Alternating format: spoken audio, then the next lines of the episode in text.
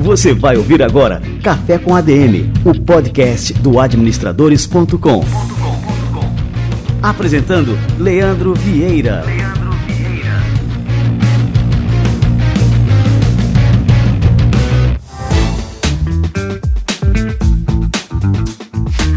Fala galera, está no ar mais um Café com a DM, a sua dose de cafeína nos negócios. Estamos começando o nosso episódio número 217, que é também o primeiro episódio de 2021. Então, antes de mais nada, um feliz ano novo para você, ouvinte do Café com a DM.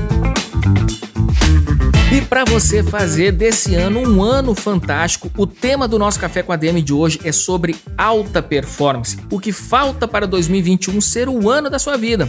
E para ajudar você nessa missão, o entrevistado de hoje do Café com a DM foi escolhido a dedo. Foco, persistência e prática. Joel J ex-atleta da seleção brasileira de natação, mestre em ciências do esporte e mentor de negócios, ele vai participar aqui do nosso Café com a DM e nós vamos ter aqui um bate-papo esclarecedor e ele vai explicar como cada pessoa pode explorar seu potencial ao máximo sem fazer grandes sacrifícios. Daqui a pouquinho, essa fera que eu sou um verdadeiro fã, Joel J, vai pintar por aqui. Fica ligado! E antes de mais nada, aqui a gente tem vários quadros que a gente está resgatando aqui no nosso Café com a DM nessa temporada de 2021. A gente fez uma pesquisa com os nossos ouvintes e muita gente disse que gostava dos quadros especiais que a gente tinha aqui no Café com a DM, como o livro da semana, como o Coffee Break e como também o Brain Fight, que foi uma das antigas aqui, dos primórdios do Café com a DM.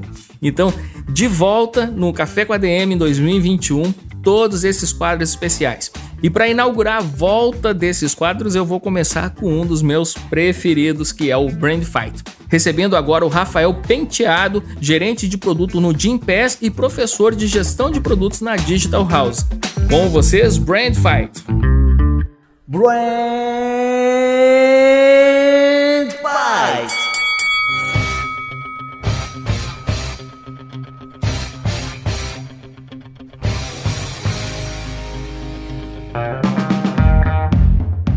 O anúncio de uma nova função de privacidade no sistema operacional iOS versão 14.4 levou o Facebook a bater de frente com a Apple. O mais recente sistema do iPhone, que ainda está na versão beta, permite que o usuário tenha mais controle sobre sua privacidade.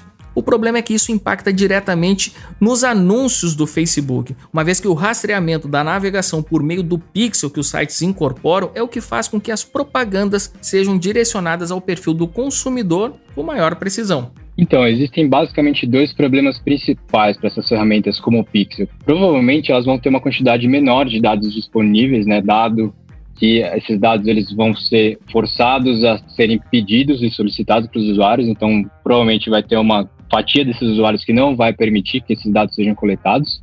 E além disso, também o fato da, dos dados serem massivos, ao invés de individuais, dificulta também a segmentação dessas propagandas para algum usuário específico.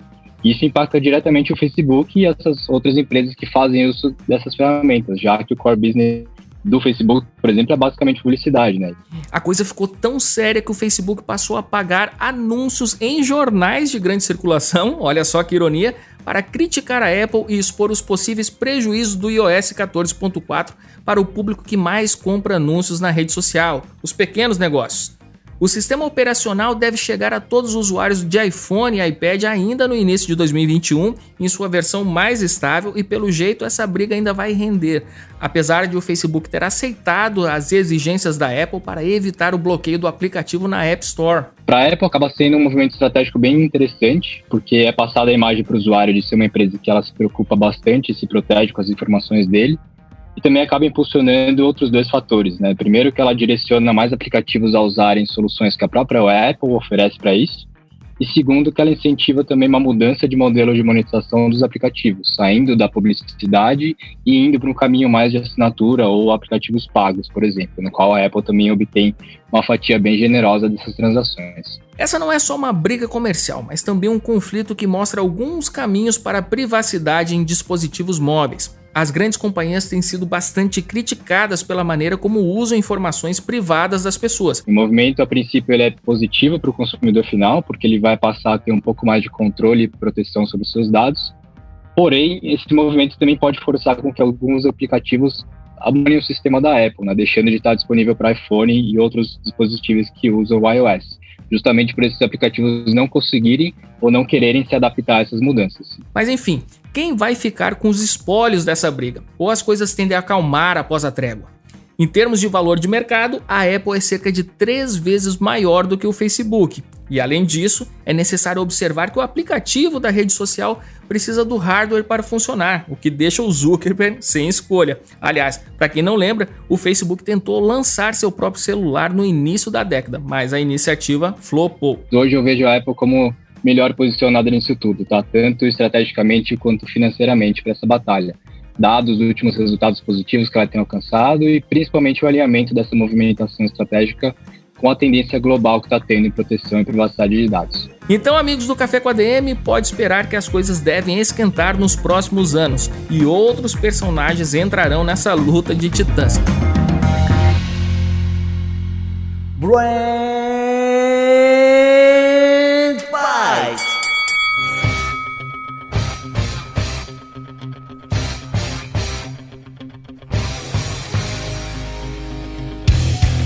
E essa briga vai pegar fogo, olha aí. Espero que você tenha gostado do nosso Brand Fight hoje. Eu tava com saudade aqui desse quadro. E agora a gente vai fazer o livro da semana.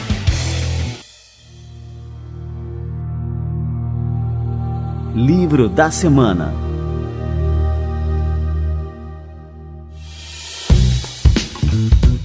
O primeiro livro da semana de 2021 é, na minha opinião, o livro ideal para quem quer construir resiliência desenvolver um senso de propósito e ter uma vida pessoal e profissional plena.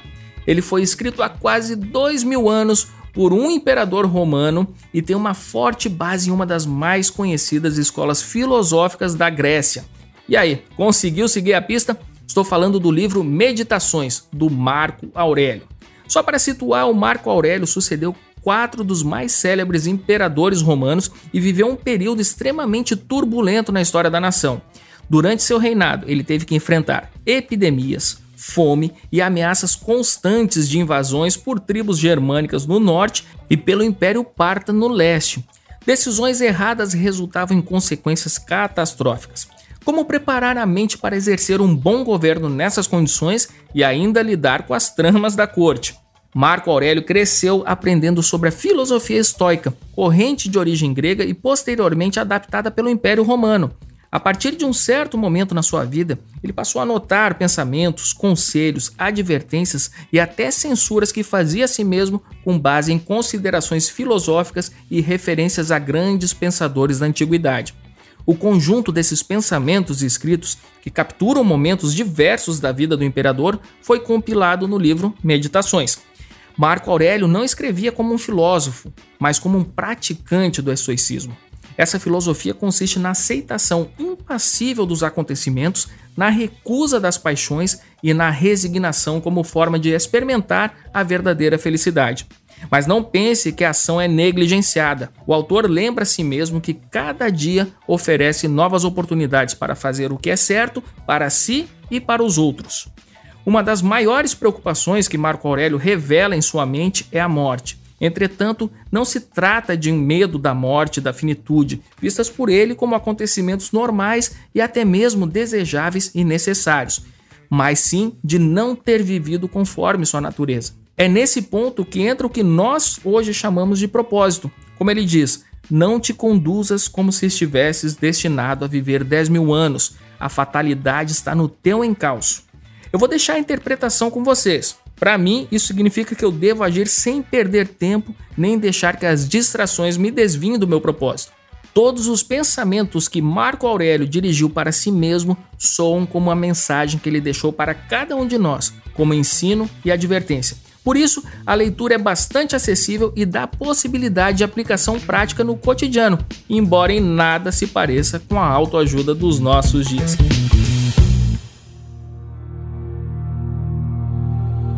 Livro da Semana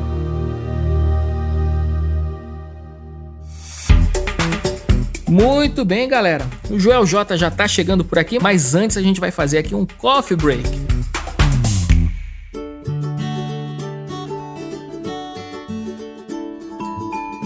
Coffee Break.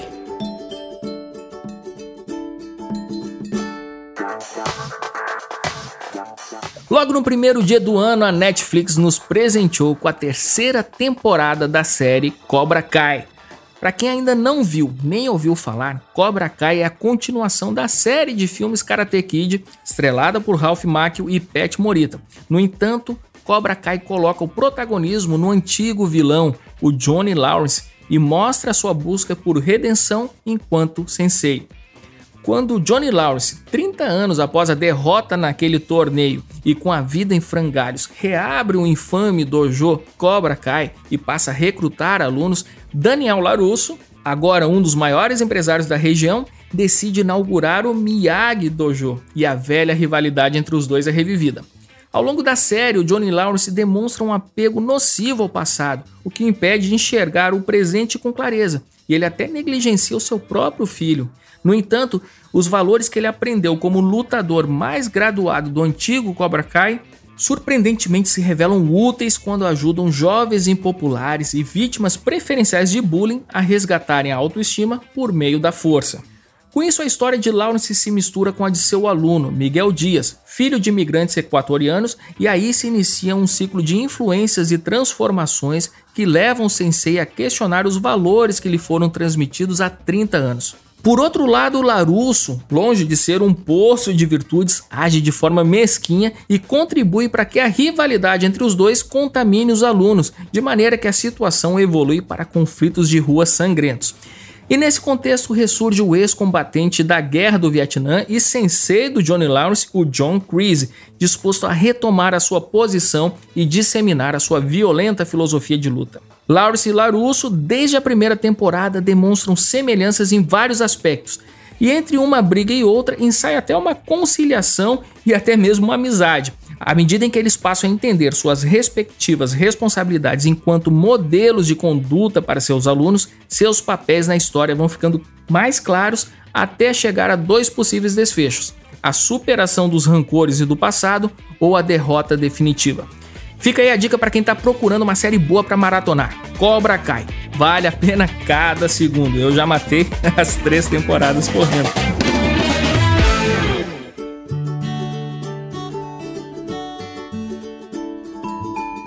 Coffee Break.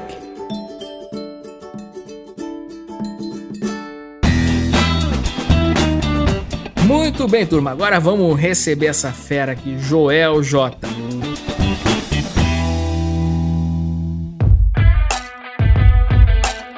Joel Moraes, mais conhecido como Joel J, entrou na natação profissional aos 12 anos de idade. Como atleta, ele atuou pela Universidade Santa Cecília e conquistou títulos estaduais e nacionais. Defendeu a seleção brasileira de natação por quatro anos e chegou a ser considerado um dos melhores nadadores do mundo. Tudo isso sem negligenciar a carreira acadêmica. Em 2001, ele se graduou em Educação Física pela mesma instituição que defendeu nos torneios e, após a saída das piscinas, continuou treinando atletas do esporte.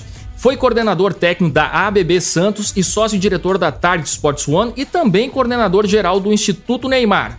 Hoje, Joel J é autor best-seller, sócio do grupo Primo Rico e especialista em alta performance, com milhões de pessoas seguindo seus conselhos nas redes sociais. Joel J, cara, que honra te receber por aqui no nosso primeiro episódio do ano. Seja muito bem-vindo ao nosso Café com a DM. Fala, Leandro. Pô, o prazer é meu. Obrigado. Quero dar boas-vindas aí para a turma. Um feliz 2021. Adoro o trabalho, adoro o podcast de vocês. Sou aluno Sou um seguidor e espero contribuir aí bastante nesse começo de 2021. Show de bola. Ô, Joel, queria que você começasse contando um pouquinho aqui da tua história, como é que você começou no esporte, o que foi que te motivou lá atrás, no início de tudo?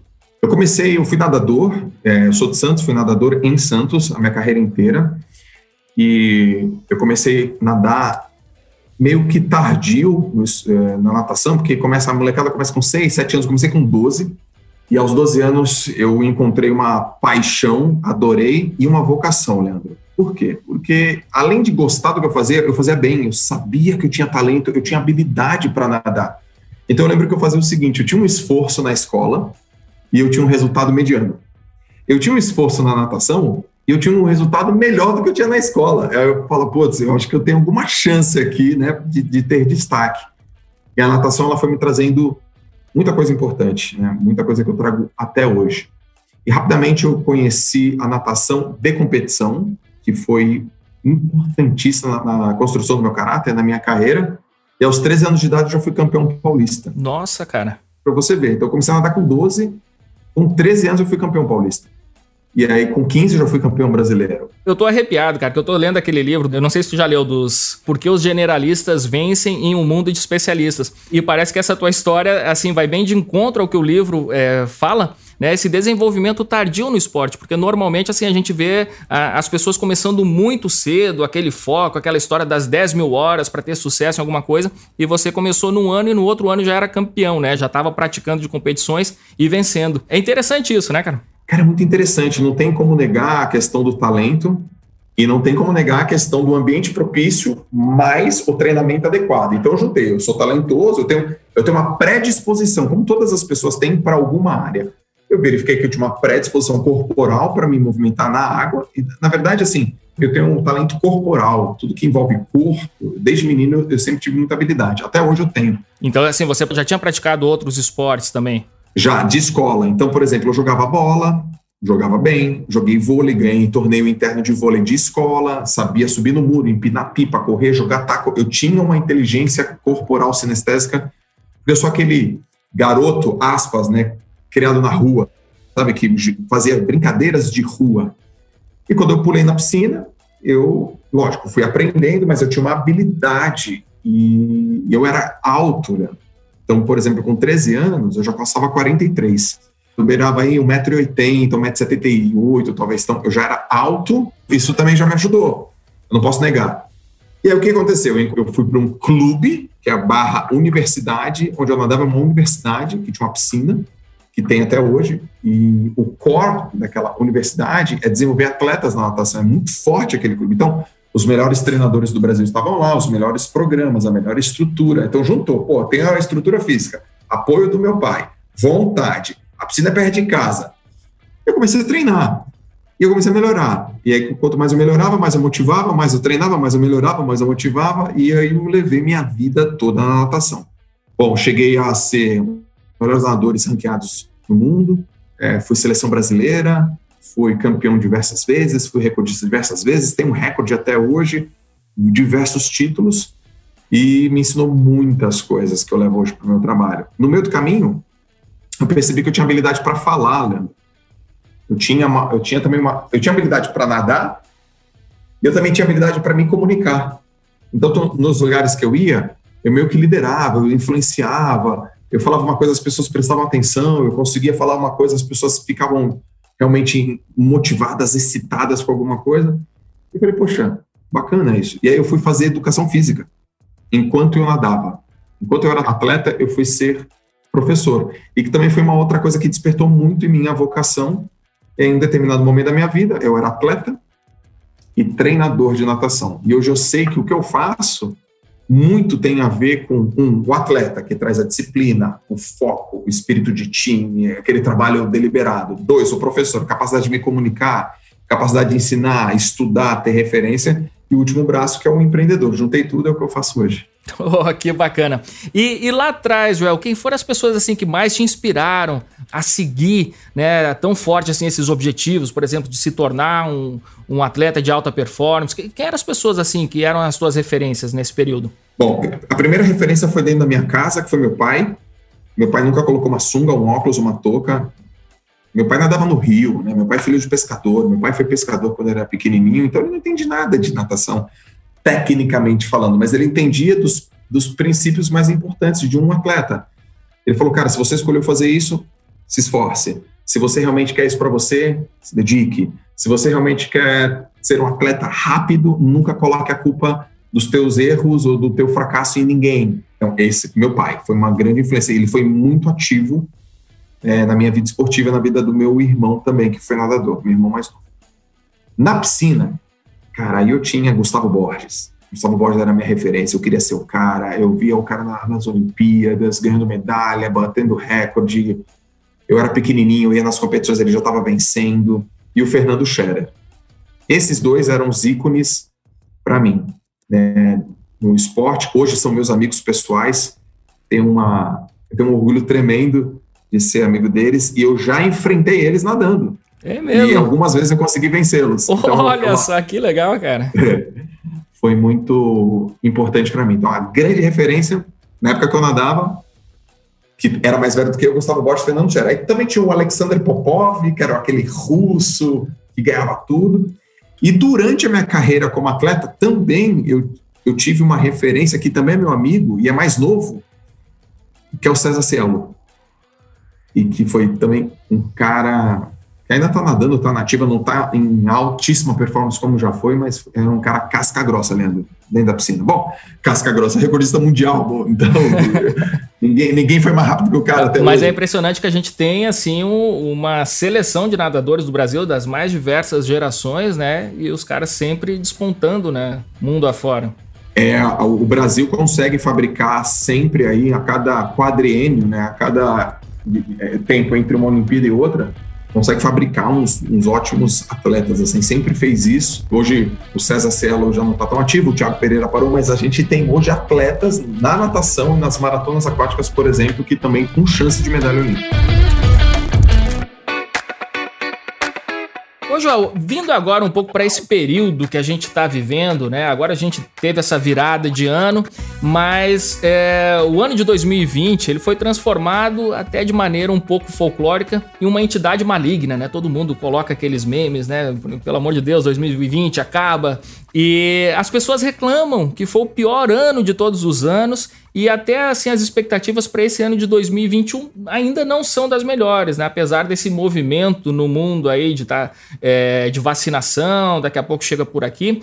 Mas como é que a gente pode tirar, Joel, o foco desses aspectos negativos do que foi 2020 e desse período que a gente está vivendo agora?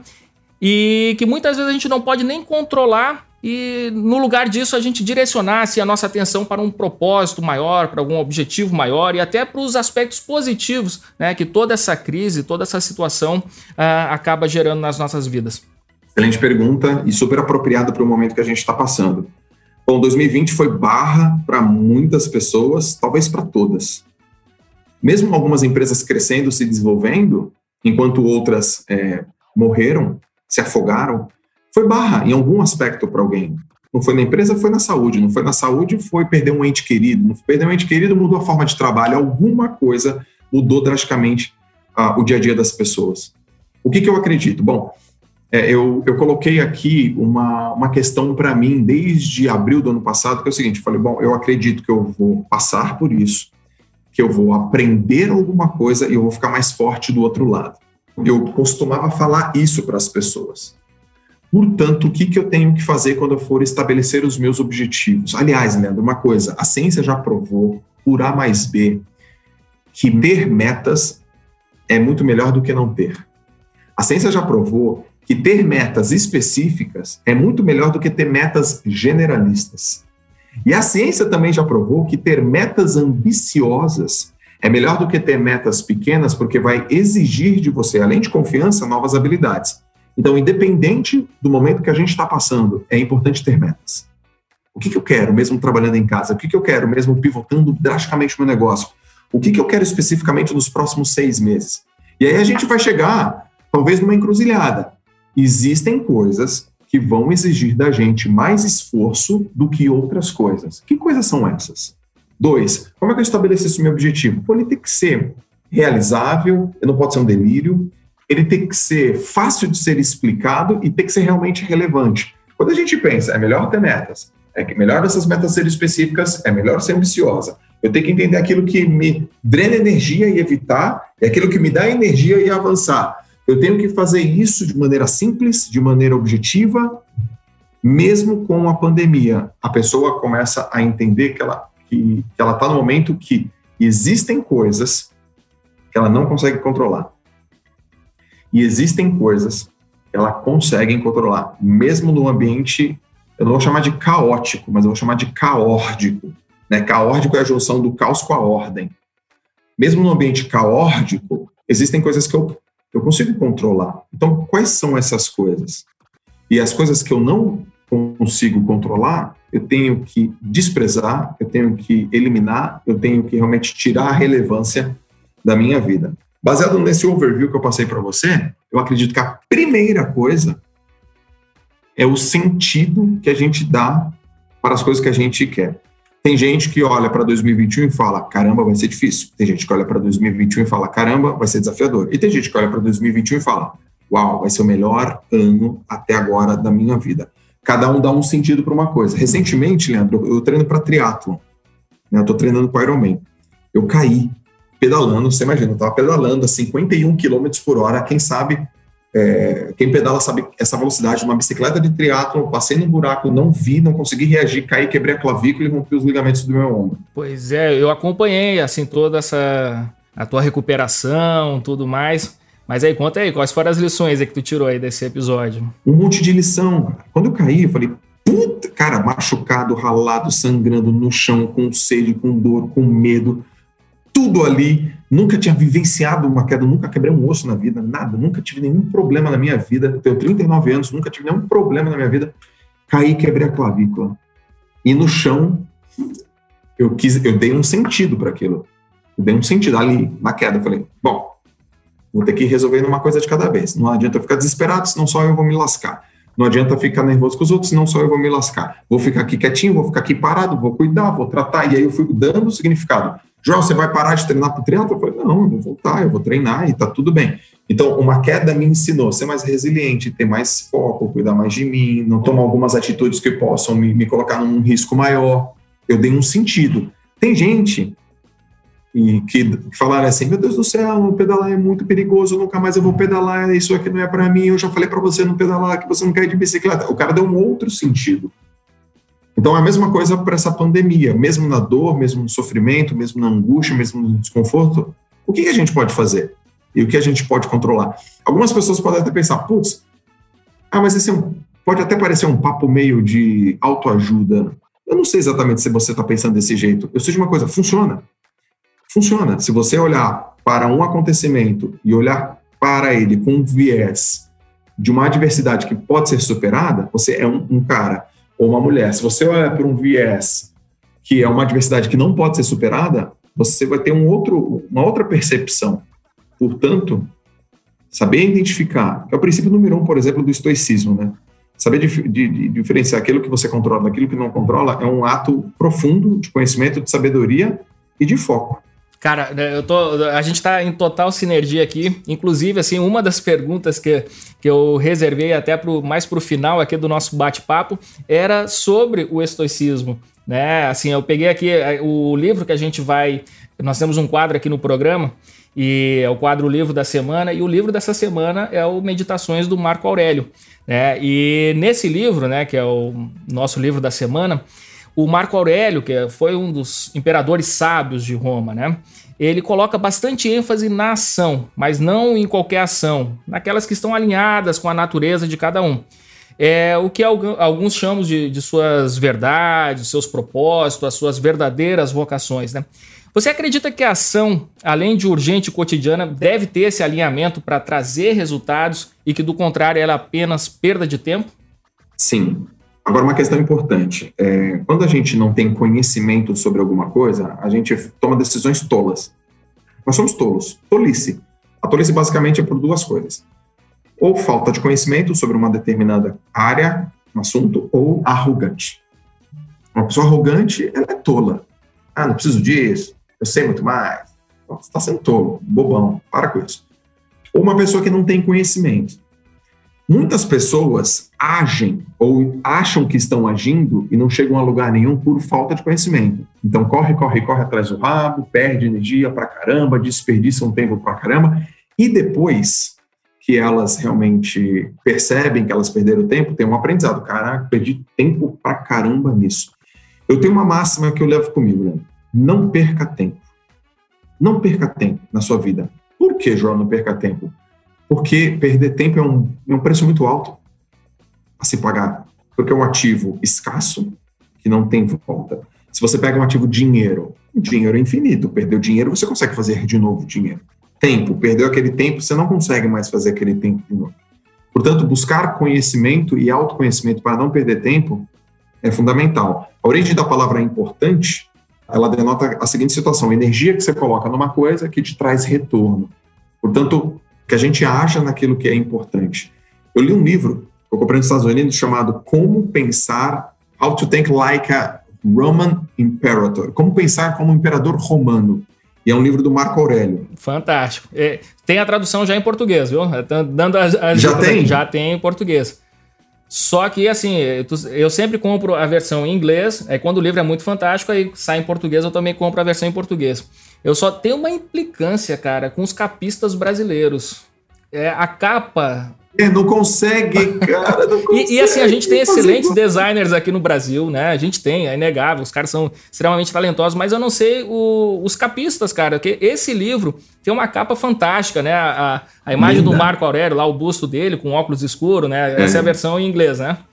E aí em português, cara, cara não, depois eu te mando aqui a, a foto aqui, depois que a gente terminar o nosso bate-papo. É ridícula a capa, mas é fantástico também o livro. Já deixa a dica aí pra galera. Não, eu, sobre a capa, eu comprei um livro também lá nos Estados Unidos chamado Eight Step to High Performance. Animal, livro incrível. Cara, livro, compra, livro, a capa é linda, né? Tu compra só para ter na, na estante. Né? É. Aí o Brasil, a capa, eu falei, nossa, parece outra coisa. Eu nunca compraria esse livro, é, eu nem saberia achar ele. É, bravo.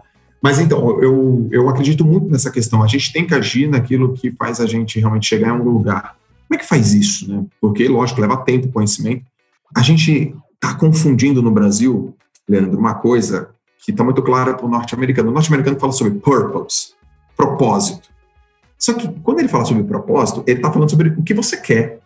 Aqui no Brasil, a gente entende aquilo que eu nasci para fazer, aquilo que eu tenho que descobrir. E aí muitas pessoas estão se perdendo porque elas falam, mas eu ainda não descobri o meu propósito. Cara, você não tem que descobrir o seu propósito, tem que criar esse bichão.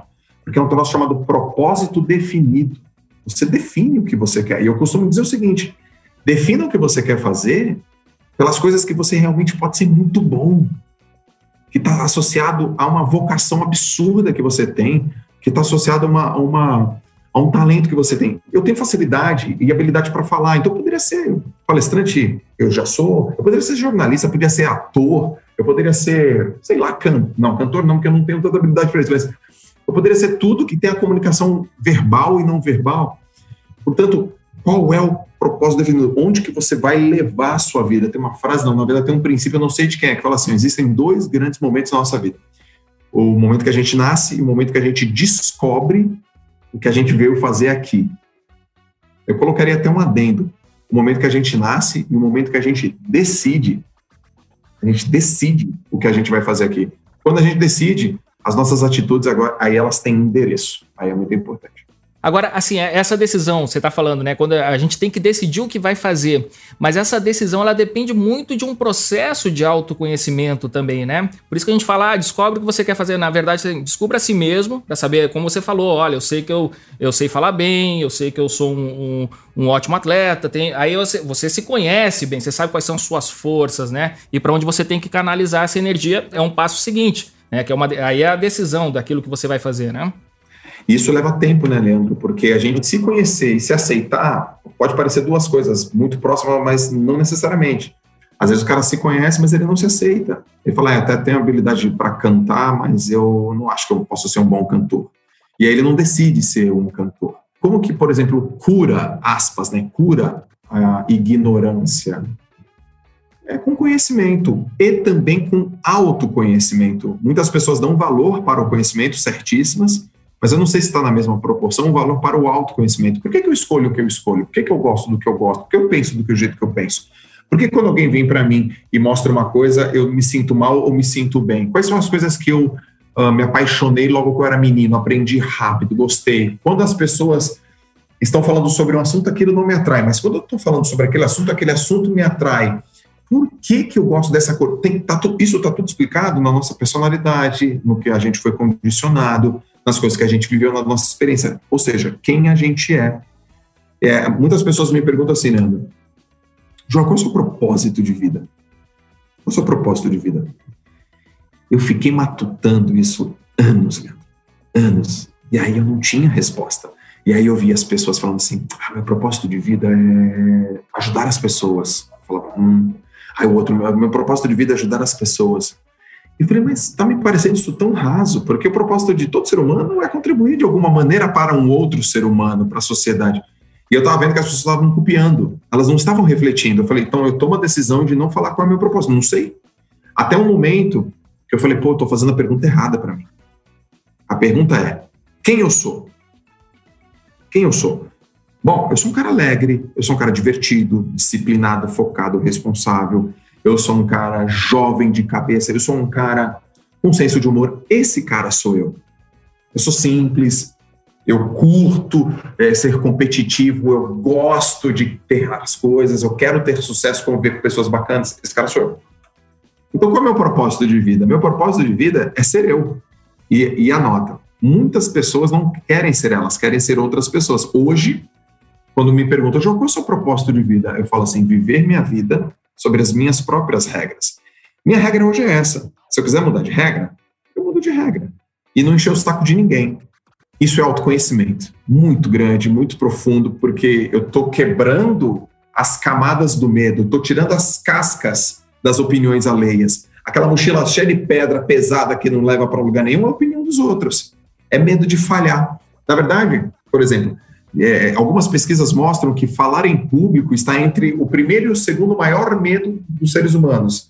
Mas não é medo de falar em público, é medo de falhar em público. As pessoas têm medo de serem tolas, perderem tempo, de parecerem é, o que, que o outro vai achar, o que, que aquela autoridade vai achar. Eu falei, então eu preciso me conhecer, a ponto de ter essa liberdade de pensamento e sentimento para ser quem eu sou, respeitando os princípios morais e cívicos que eu acredito e não encher o saco de ninguém.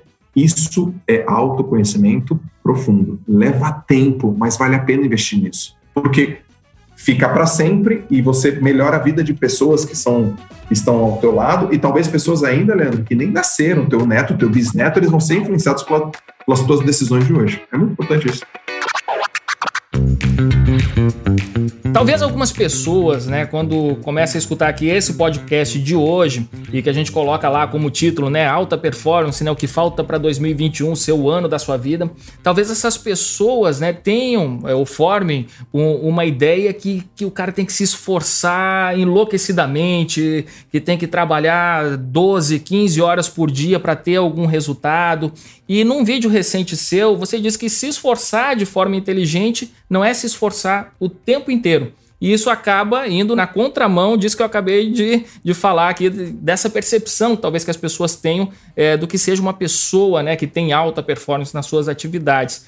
É, essa crença né, que o cara tem que se esforçar o tempo inteiro, tal, sem parar, é uma crença falsa é, ou até mesmo prejudicial para essa questão de ter uma alta performance?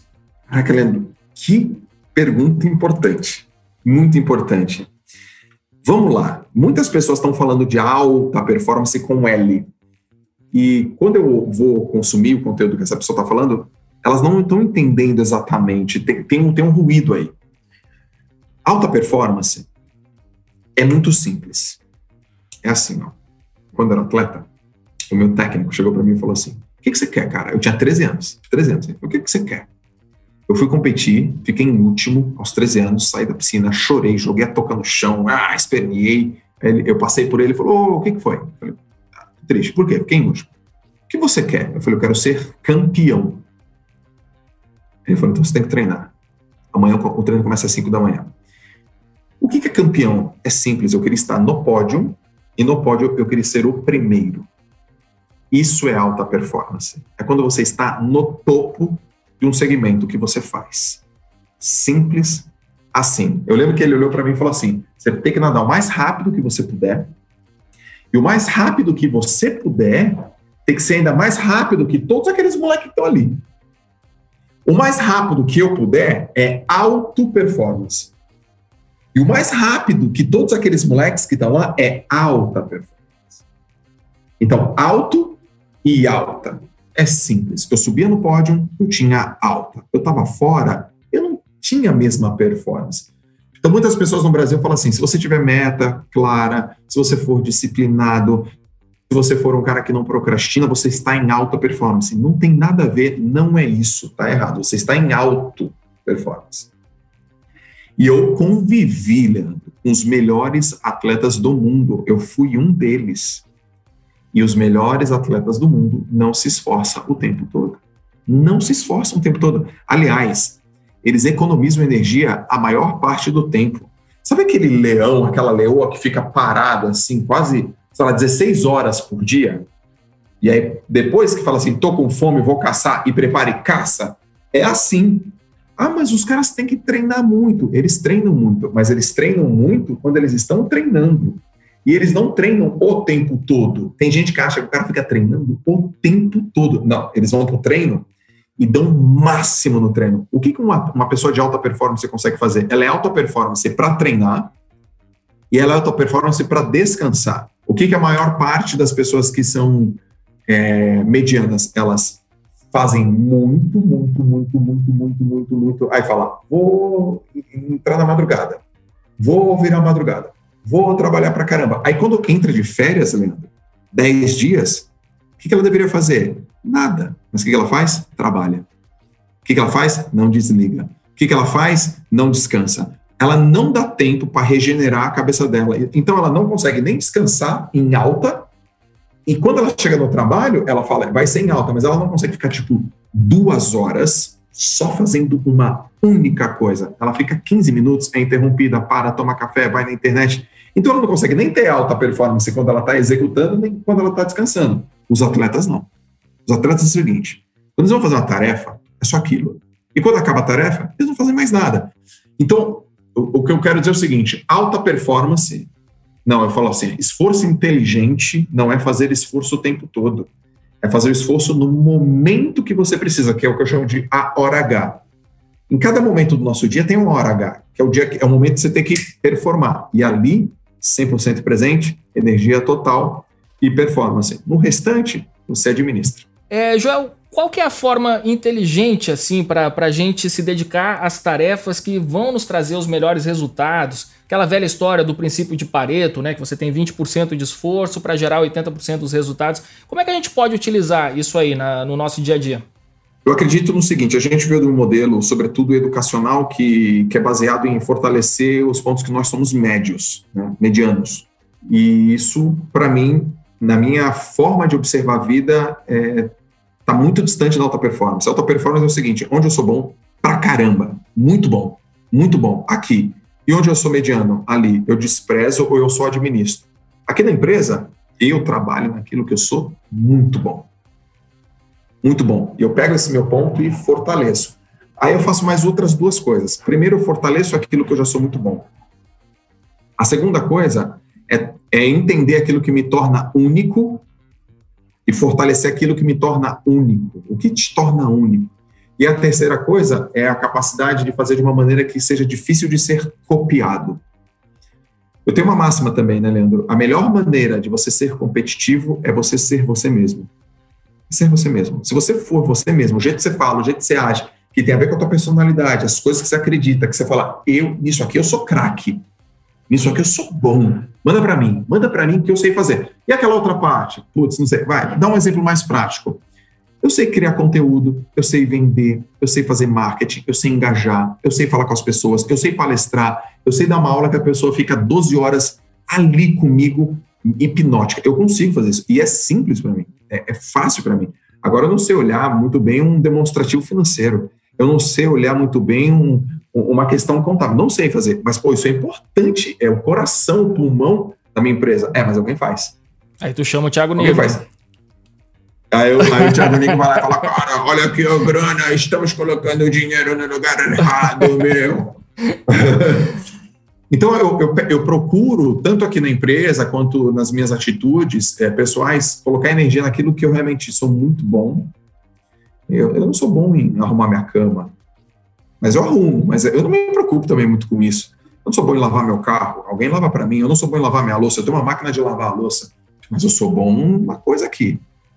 Então, eu acredito que, que as pessoas deveriam colocar muita atenção, mesmo energia, naquilo que elas têm progresso. Porque é o seguinte: é, o que realmente motiva as pessoas, de verdade, lógico, um livro, um curso, um seminário, uma mentoria, tudo isso ajuda. Mas o que realmente motiva alguém falar assim, meu, estou no caminho certo, é resultado. melhorei, avancei, fiz esforço, dei resultado, recompensa. Fiz esforço, deu resultado. Aí é só pensar, onde você tem mais chance de dar resultado? Naquilo que você é bom pra caramba ou naquilo que você é médio? Ah, naquilo que eu sou bom pra caramba. Uai, mas aquilo que eu sou médio, Joel, eu tenho que ficar vendido? Não. Eu tenho que ficar descoberto? Não. Encontre alguma pessoa ou masterize de uma maneira que você administra aquilo ou coloque uma outra pessoa que faça aquilo que para ela é fácil.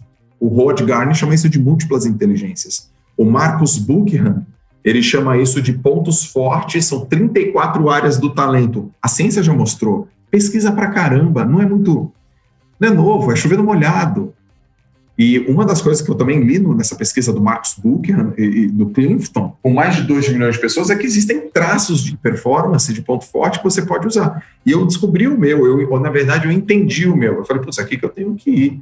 Por exemplo, eles entenderam que disciplina é um traço de talento. Eu falei, meu, é muito fácil ter disciplina. Então eu percebi que tem gente que tem mais essa predisposição de disciplina. Então, eu tenho que arrumar um trabalho, uma atividade profissional que fortaleça, que promova, que, que seja faísca, para uma coisa que eu tenho facilidade já. Mas tem gente que tem uma capacidade de ter pensamento lógico, de, de resolver problemas, ou de ser criativa. Pô, se uma pessoa tem habilidade de ser criativa, ela não pode fazer uma, um trabalho que não fortaleça isso. Ela tem que fazer um trabalho que abra, expanda isso. É isso que eu acredito. Eu também acredito muito nisso, né? E assim, até essa parte, por exemplo, uma pessoa criativa, quando você bota numa atividade que é repetitiva tal, você mata aquela pessoa. Ela vai se sentir morrendo aos poucos porque não tá podendo dar, dar voz ali à sua própria natureza, né? Exatamente. É, ô Joel, outra prática que você recomenda né, bastante é o triângulo do impulso, né, que consiste em desenhar a intenção na mente, agir e avaliar. É algo até que parece né, com o ciclo PDCA da administração. Explica pra gente aí como é que funciona esse modelo, né? E quais são os benefícios que ele pode trazer.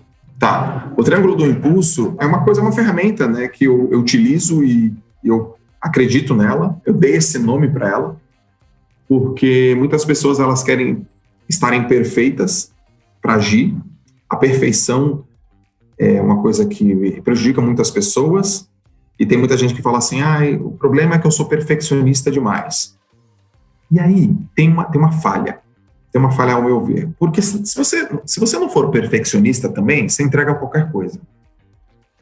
Só que as pessoas estão confundindo perfeccionismo com perfeição. Perfeição é ilusão, é utópico.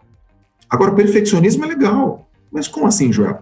É que o que está faltando nessa, nessa equação é prazo. O cara que não tem prazo, ele sempre posterga. Ah, ainda não tá bom. Ainda não tá bom. Ainda não tá bom ainda não tá bom. Eu quero melhor, eu quero perfeito, eu quero melhor. Ainda não tá bom. Se você estabelece um prazo, qual é o problema de ser perfeccionista? Eu vou entregar o melhor que eu puder sexta-feira, às 17 horas. Sexta-feira, às 17 horas, é o melhor que você pode. É, é o melhor que você pode chegar? Não, mas é o melhor que eu cheguei até lá. Vou te dar um exemplo. Eu estava aqui falando com a, a, minha designer, que fez um design, a minha nova cara do DNA, que é a minha recorrência lá para os meus alunos e tal. E ela fez o ano passado. Eu falei: olha para isso, Fernanda. Ela olhou. Se você fizesse hoje, você faria desse jeito? Nossa, o traço eu faria mais fino, eu faria uma outra combinação. Mas quando você me entregou isso, ela, cara, quando eu te entreguei isso, eu entreguei na, na minha perfeição. Então, o triângulo do impulso, ele vem para quebrar isso. É assim, pensa no que você quer, rápido. Eu quero isso, entre em ação. E depois avalia. Não precisa estar perfeito. Pô, eu quero falar com o meu chefe hoje. Aí o chefe passa, Leandro, oi, quero falar com você. Tá bom, que horas? Quatro da tarde. Aí você fala, meu Deus do céu, eu já marquei as quatro da tarde, mas eu nem estou tão preparado ainda. Não precisa estar pronto para começar. Esse é um grande conselho que eu, que eu aprendi com o Bruno Perini. Ele falou assim: não precisa estar pronto para começar, cara. É muito bacana. A gente precisa começar a fazer e avaliar. O impulso é intenção do que você quer, dá um direcionamento, tem a intencionalidade, entra em ação. E o que aconteceu? Avalia rápido e vai de novo, e vai de novo, e vai melhorando. Tem um pouquinho de PDCA, é uma forma né, de pensar como PDCA, e aí para evitar principalmente a procrastinação, deixar para depois, e evitar o senso de perfeição, que também está machucando muita gente. Galera, a gente está escutando aqui o Joel J dando todas as dicas que a gente precisa aqui para começar esse 2021 né, com tudo, acelerando em alta performance, mas focando naquilo que realmente né, traz resultados. É, ainda em cima disso, aí tem uma frase que é atribuída aí ao Peter Drucker que ele diz o seguinte, né, que não há nada tão inútil do que fazer com grande eficiência aquilo que não deveria ser feito. É, quando as pessoas te procuram assim, Joel, pedindo segredos de alta performance, é comum que elas estejam tentando tornar eficiente um esforço que no fim das contas é pouco útil, até mesmo inútil. Como é que você costuma orientar essa turma? Ótimo. Eu costumo orientar duas coisas básicas, assim, que não saem da minha, da minha cabeça. Você falou do Peter Drucker, eu amo essa frase. Amo. E é uma frase sobre decisão. Tem uma frase atribuída também ao Jordan, que é hoje a maior referência para mim de alta performance de atleta, que é o seguinte: eu tomo uma decisão e não penso mais nela. O que, que significa isso? É a habilidade de eliminar plano B, plano C, plano D. Porque a gente foi criado, muitos de nós, a gente foi criado é, pelos nossos pais falando assim, cara, você tem que ter um plano B, meu. Você tem que ter um plano C. E aí fica o seguinte: você quer atingir um resultado 100%, você quer ter uma performance de 100%, colocando um foco de 60%? Quero. Quem te ensinou isso? De onde você tirou isso? Então quer dizer que você quer atingir um baita resultado no teu corpo, no teu trabalho, nos teus negócios, um resultado incrível, com plano B e com plano C, colocando dois pés em duas canoas, assim, isso não, isso não existe. Quando você olha as pessoas que você referencia, que tem um resultado incrível, elas só têm plano A, que é a decisão irreversível. Você toma e fim. Isso exige coragem e autoconhecimento. Dois, é, decisões. Tem gente que fala assim, então você está dizendo para eu tomar uma decisão e não nunca mais desistir, porque os campeões não desistem, né, Joel? Mentira, os campeões desistem. Como assim, Joel? Campeão desiste o tempo todo. O campeão faz o seguinte: olha, por que, que eu vou continuar a fazer uma coisa se eu estou vendo que essa coisa está errada? Não está dando certo. Campeão nunca decide da meta. Campeão sempre decide do método. Esse método não funciona, mas a minha meta é chegar lá. Vou mudar o método. E aí tem três decisões que eu sugiro para as pessoas: a decisão inteligente, a decisão tola e a decisão corajosa. E eu vou te dar um exemplo com o meu Ironman.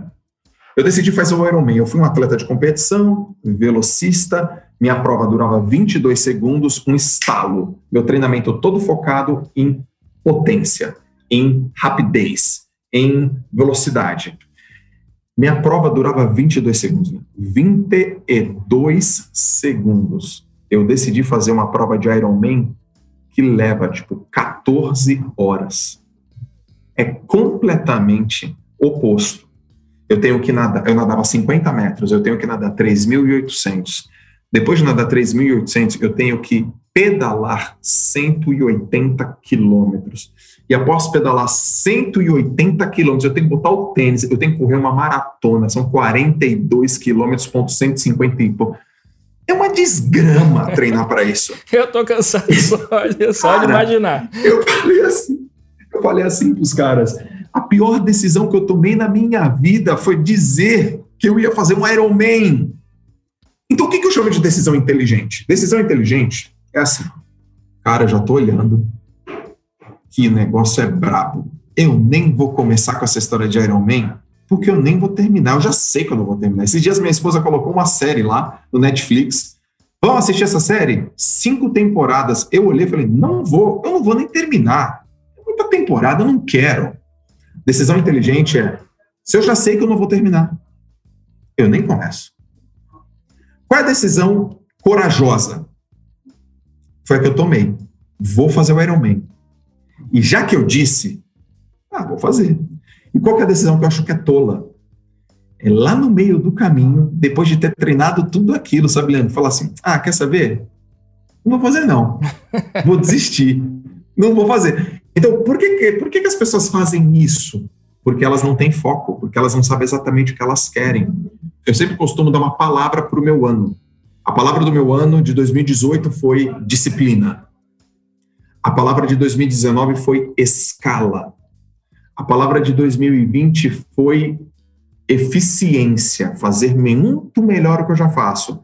E a palavra de 2021, por mais contrassenso que pode parecer, é foco. Por quê? Eu sou visto como o cara do foco. Eu sou um cara muito focado, mas a coisa que eu tenho mais dificuldade é ter foco. Ai, como assim, Joel?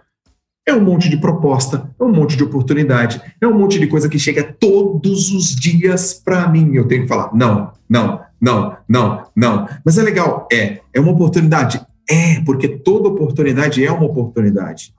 Mas nem toda oportunidade, Leandro, é pra gente. Então tem essa clareza. Falo, não, cara, é isso que eu quero. Eu tenho que masterizar isso aqui. Foco, foco, foco. Não, não, foco, foco. É só isso. É só isso que eu tenho que fazer. É só isso que eu tenho que fazer. E essa é a palavra, eu tenho que repetir essa palavra o tempo todo, porque senão eu saio do prumo. Então a sugestão que eu dou para a turma, decisões irreversíveis, decisões corajosas e uma palavra que você escolhe e que te norteia. Muita gente vai falar assim, putz, me falta disciplina, pô, me falta consistência, me falta foco, me falta escala, me falta ambiente. Talvez a, a palavra seja assim, é, não dá mais para ficar no ambiente que eu estou de trabalho, ou na cidade que eu convivo, com as pessoas que convivem comigo. Escolha uma palavra, pense muito sobre ela, pense muito sobre ela, porque quando você estiver confuso, ela vai te dar um norte. Uma coisa que me deixou curioso a, a respeito das suas atividades, né? Então, assim, você é um cara, um empreendedor, e assim, todo empreendedor sabe como que é a rotina né, dos empreendedores. Os empreendedores se reconhecem. Já imagino como é a tua rotina de trabalho. Beleza. Mas ao mesmo tempo que você é empreendedor, você não só tem assim hobbies, né? Você encara a vida é, esportiva de forma muito profissional. Então você diz, ah, vou treinar para ser Ironman. Então uma coisa, assim, é um treinamento aquele de alta elite, né? Como é que você concilia essas coisas? Você ser extremamente bom né, nessas duas atividades, porque assim, eu como empreendedor tenho meus hobbies, mas são hobbies. Por exemplo, eu gosto de tocar violão, mas eu não sou um, viol um violinista profissional. É, é aquele, a comunidade do Orkut lá, toco violão, mas meia boca. É, gosto de desenhar, mas não sou um grande desenhista, e assim vai, né? Tenho essa, é, mas são hobbies, uhum. né? E como é que você consegue ter essa atividade paralela, duas atividades, né, de forma tão profissional? Agora que você falou de foco, eu fiquei curioso também. Eu tenho rotina, Leandrão, tenho rotina. Eu não é que eu não consigo não ter rotina. Eu consigo, mas eu odeio. Eu, eu tenho que ter rotina. Então, por exemplo, eu acordo todos os dias 4h55. Todos os dias. Eu tenho um filho de um ano e meio. Então, é, ele acorda às seis e eu já tenho um combinado com a minha esposa. Eu fico com ele de manhã, então eu tenho que treinar antes. Então, eu tenho uma academia na minha casa. Eu tenho esteira, bike, rolo, ferro, tenho tudo. Eu treino em jejum. Então, 4h55 toca meu despertador. 5 horas da manhã eu tô lá em cima da bike pedalando forte, cara. E pedalo. Uma hora Pum, seis horas. Meu filho é um reloginho, ele acorda. Eu fico com o João. Quando eu tô ficando com o João, aquele negócio doido de mamar, aquele, aquele negócio. Quando é mais seis horas, minha esposa acorda. E ela, aí, seis, sete horas ela acorda também. Ela fica um pouquinho com ele. Aí eu leio. Eu leio. Pum, pum, pum, leio, leio, leio, leio, leio. Antes de vir, passo, estudo alguma coisa, faço um curso, faço algum post. Sempre, eu tenho rotina. O que eu como, o que eu bebo, a hora que eu treino, a hora que eu durmo. Muitas pessoas vão falar assim, poxa vida, mas acordar 4h55 é muito difícil. Não é, porque se você for dormir 10 horas, você dormiu 6 horas. 6 horas e pouco. Eu durmo 10 horas, 10 e, 10 e pouquinho, 10 e meia. Então, o que faz eu ter essa capacidade de ter performance é a minha rotina. Eu tenho uma rotina muito bem estabelecida, eu gosto dela, e eu tenho o que eu chamo de princípio da inevitabilidade. Eu deixo as coisas muito fáceis perto de mim. Então, livro está na minha mochila, academia é na minha casa, o, o, o suplemento está na minha mala, o meu filho está ali do meu lado, na minha casa tem as coisas tudo muito perto, está é, tá tudo muito perto, o escritório é perto, o escritório é perto. Uh, eu trabalho online, então isso permite que eu faça esses treinamentos eu não perco tempo indo para a rua treinar, não tem vai e volta. Aí nos finais de semana eu faço um treino mais longo, porque eu preciso de volume, eu preciso, preciso, preciso de volume, mas é nos finais de semana. Mas aí eu fico já mais tempo com meu filho, aí eu tenho uns combinados né, com a minha esposa e com meu filho. Não abro mão de ficar com minha esposa. Não abro mão de tempo de qualidade com o João Vicente, com meu filho. Não abro mão. É importantíssimo para mim. Mas também não abro mão de fazer a primeira reunião do dia. A primeira reunião do dia é sempre comigo. É o meu momento, sozinho, treinando. João, você medita? Todo dia. Mas como é que você medita? Na bike, correndo. Quando eu tô correndo, eu tô aqui, eu tô, eu tô em mindfulness. Eu tô pensando uma única coisa, eu tô vivenciando aquela coisa. É minha meditação, é a minha terapia não fico doente, não tomo remédio, não tenho dor nas costas. Então eu tenho uma rotina muito bem estabelecida. Tem uma, tem uma música do, do Legião Urbana que é Disciplina é liberdade. A disciplina me traz liberdade. É isso que ela faz.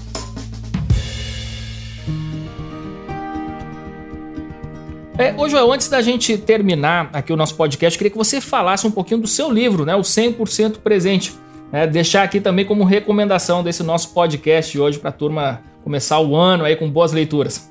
Ótimo, obrigado aí pela oportunidade, foi demais. Eu escrevi um livro em 2019 e foi um prazer maravilhoso, o 100% presente, como os mini hábitos, como a rotina e a disciplina pode maximizar o seu potencial. Por um motivo simples. É bem simples. Todas as vezes que eu atingir que eu atingi meus resultados ou superei minhas expectativas em alguma coisa, eu estava 100% presente. Eu estava ali. Aquele instante, vivendo aquele instante. Todas as vezes que eu perdi campeonato, eu estava com a medalha no peito antes de nadar. Todas as vezes que eu perdi um campeonato, eu estava vivendo o que aconteceu no passado, não tinha me renovado, não tinha dado a volta por cima. Todas as vezes que eu bati recorde, que eu fui campeão, que as coisas eram certas, eu estava ali eu falei, pô, eu preciso transformar essa linguagem numa linguagem para as pessoas, para a pessoa realizar os objetivos dela, para as pessoas conquistarem aquilo que elas sempre sonharam em todas as áreas da vida. E aí eu escrevi o 100% presente, construí uma metodologia, testei, validei. É, é o livro da minha vida, da história da minha vida. Para qualquer pessoa que quer aprender a ter foco, disciplina, hábitos, metodologia para você realmente transformar uma coisa complexa numa coisa simples no trabalho, nos negócios, no corpo, na saúde, na mente, nos relacionamentos, o 100% presente é um livro indicado. É um livro que de performance, sem dúvida nenhuma, um livro de performance de alto e de alta performance. Tem muitas histórias, muitos cases. Foi prefaciado pelo Thiago Negro. Tem comentário do Neymar Pai, tem comentário do Roberto Chiniachique, tem comentário do Gustavo Borges, César Cielo, tem comentário do Conrado Adolfo, do Ricardo Jordão, tem comentário lá dentro do Fernando Scherer. Tem muitas histórias, tá bem legal, as pessoas têm gostado muito. E se você precisa de um plus na sua vida, na sua performance, tanto na saúde, quanto no trabalho, quanto nos relacionamentos, é uma boa indicação. Muito bom. E é uma forma de expandir aqui o assunto, né? Se aprofundar no nosso assunto do Café com a DM de hoje. Ô, Joel, para a gente terminar agora aqui o nosso bate-papo, é, eu queria comentar que há algum tempo atrás, uns dois ou três meses, no nosso Instagram ali do portal Administradores, é, eu acordei de manhã e aí fui lá vi tinha uma frase. E essa frase estava só entre aspas, né? E era uma frase é, que não tinha o autor mencionado.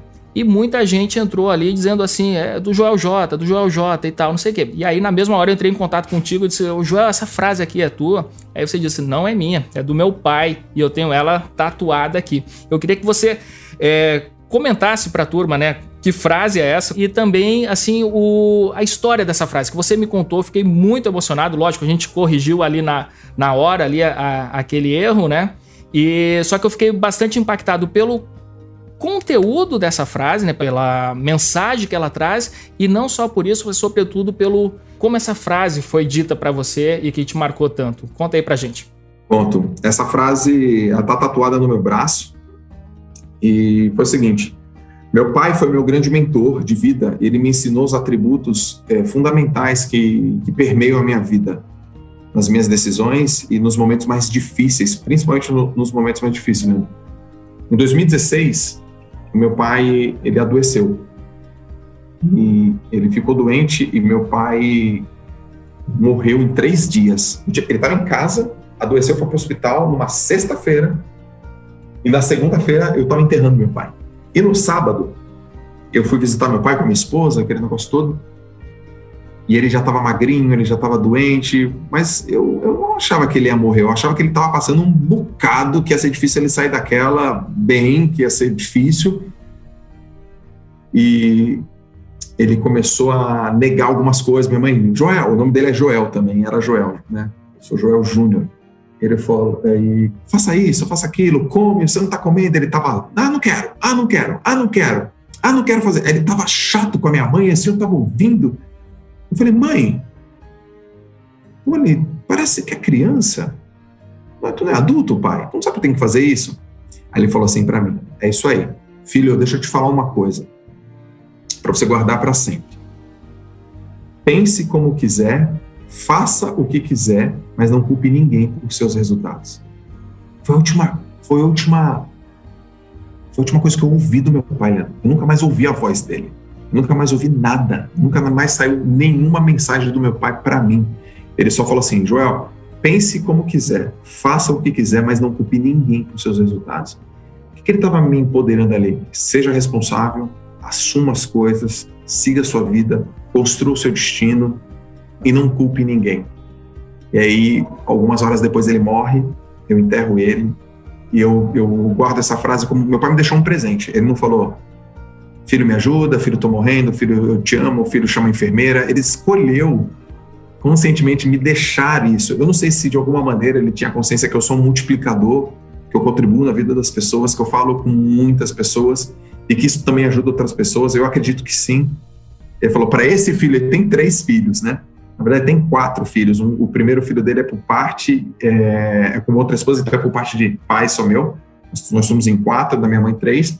Mas ele deve ter falado, ele deve ter pensado assim: eu tenho quatro filhos. Para esse aqui, eu vou deixar essa frase.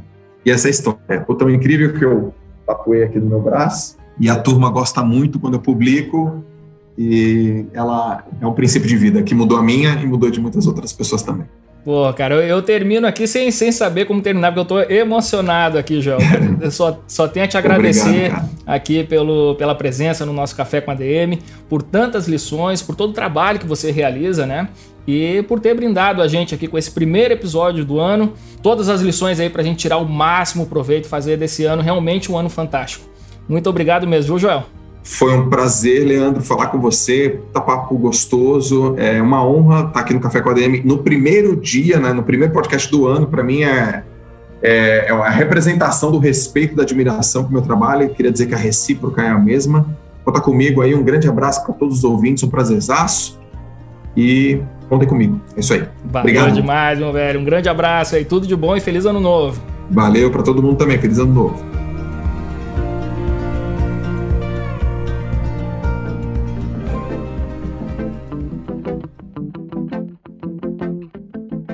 Cafeína pura neste primeiro episódio do ano do Café com a DM. Joel J. Cara, que entrevista fantástica, que aula que o Joel nos deu aqui hoje. E eu recomendo que você que está escutando o nosso programa agora, antes mesmo de terminar este episódio, já entra aí no Instagram, procura JoelJ e passa a seguir esse cara tudo que ele fala, todo o conteúdo que ele produz vale muito a pena. Eu tô grudado lá no Joel, coloco em prática muitos dos conselhos e dicas que ele passa por lá e eu recomendo que você faça o mesmo se você quer ter alta performance na sua vida. Muito bem, galera. E a gente aqui no Café com a DM tá do seu lado. Aí a gente sempre vai trazer conteúdos para que você tenha os melhores resultados possíveis na sua carreira, nos seus negócios e na sua vida como um todo. E este ano o Café com a DM tá recheado de novidades e você não perde por esperar o nosso próximo episódio aí também da próxima semana. Combinados então, galera? Então aguardo você aqui na próxima semana em mais um episódio do Café com a DM, a sua dose de cafeína nos negócios. Até lá!